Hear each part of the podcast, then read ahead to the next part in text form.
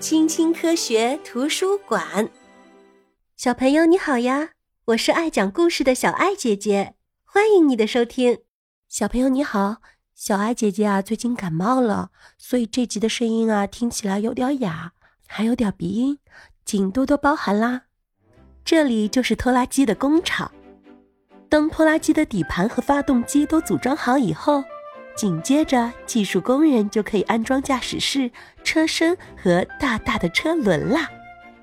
你瞧，这就安装好了。这辆拖拉机啊，可以在农场里工作好些年呢。小朋友，你知道拖拉机都有哪些用途吗？拖拉机啊，是一种功能强大的机动车，它可以牵引或运载很重很重的东西。它也可以驱动配套农机具在田间工作，比如上面的这些农机具。想要使用这些农机具，我们啊只需要把它们连接到拖拉机的取力器上。瞧，这里是拖拉机特许经销店。这台拖拉机啊可真漂亮，就是价格太贵了。所以啊，这位农民正在考虑，是买一台新的拖拉机，还是买一台二手的拖拉机呢？在这片农耕区的车库里停放着三辆拖拉机，农场主啊会很用心的保养它们。每次工作前，他都会围着拖拉机转一圈，仔细的检查，确保一切正常。比如轮胎的胎压和发动机的机油量是否正常，空气滤清器是否干净。一天的工作结束后，他会把拖拉机的车斗和使用的农机具拆卸下来，然后啊再加满柴油。如果拖拉机脏了，他就会用高压清洗机把上面的泥土清理掉。小型拖拉机可以在农场生活区或饲养区里使用。今天早上，农场主开着这辆拖拉机来清理被动物粪便弄脏的稻草。你瞧，嗖的一下，他就把一捆捆干净的新鲜的稻草堆放好了。这些稻草可以用来喂奶牛，还能给奶牛铺窝呢。现在啊，轮到大型拖拉机出发去田间作业啦。在路上，它需要开启近光灯和车顶上的橙色炫闪灯。哇哦，这台拖拉机更大，但是啊，它的最快行驶速度是二十五公里每小时。的确，拖拉机啊行驶的都很慢。对不起啦，你们想要超车的话，必须啊要有足够的耐心。在播种之前，先要翻地。开始啦！首先，一台拖拉机牵引着犁翻起土块，接着另一台拖拉机牵引着耙将翻起的土块弄碎，最后再用滚轮把小土块压成碎屑，把地压平。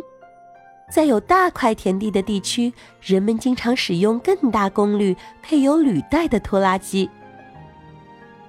农场主每次都要连续开好几个小时的拖拉机，幸好有一些拖拉机是很舒适的。冬天座椅可以自动加热，驾驶室里啊也有空调。全球定位系统 GPS 能够帮助拖拉机准确地标记行驶路线，这样它就不会重复经过田里的同一个地方，也不会漏掉任何一个地方。车载电脑甚至可以控制拖拉机在每一行的尽头自动掉头呢。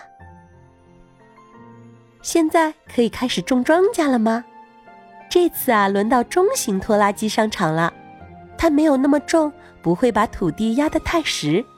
瞧，这台拖拉机正在给耕地抛洒动物的粪便。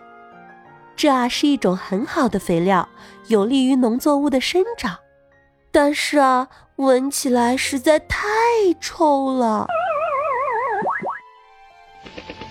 播种机安行依次播种，播种的深度也刚刚好。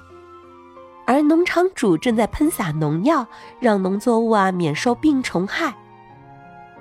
夏天谷物成熟啦，收割大麦和小麦的时候到啦。联合收割机能切断麦秆，将麦粒和茎秆分离，之后麦秆就被抛洒到了后面。当收割机装满的时候，轰的一声，麦粒就会被倒进拖拉机的车斗里。割晒机会把麦秆聚拢起来，再由另一台捆草机扎成捆。哇哦，这个有长长锯齿的机器是干什么用的呢？原来它是专门用来收割玉米的。看，这里啊，还有一些很特殊的拖拉机。这是在葡萄园里使用的跨式拖拉机，外形啊又高又窄。看，这是拖拉机牵引式摇树机，它能通过摇晃果树树干的方式，让核桃、苹果、橄榄等纷纷掉落下来。小心，有果子要掉下来了！收集车啊，紧跟在后面，把这些果实收集起来。不管是大型的还是小型的拖拉机，都有各自的爱好者。在一次传统方式的耕地比赛中，拖拉机爱好者们都来观看了。他们想知道以前的耕种机器是怎样运行的，谁能犁出最直的犁沟呢？看，这里啊，大家在观看一场由马拉着犁耕地的表演。的确，在一九零零年左右，在拖拉机被发明之前，都是由马拉着犁耕地的。听，发动机轰鸣着。小朋友，你知道拖拉机的专属运动项目吗？这些拖拉机啊，都安装上了飞机的发动机，他们正在参加一场拖拉机拖拉重物的比赛。需要拉着好几吨的重物前进一百米。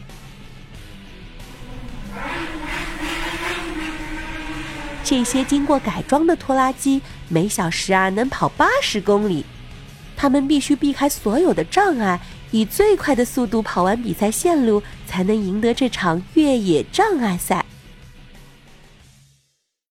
什么？你也想开拖拉机吗？那小朋友，你必须年满十六周岁才可以哦。如果是重型拖拉机，还需要有重型拖拉机的驾驶证。在家里，爸爸妈妈可能会有一台用于修剪草坪的迷你拖拉机，孩子们都很喜欢它，但这并不是玩具哦。瞧，这辆有脚凳的才是属于你的拖拉机。加油，小农场主，驾驶着它出发吧！如果你喜欢这个故事的话，欢迎你点赞、订阅、关注小爱姐姐哦。我们下次见，拜拜。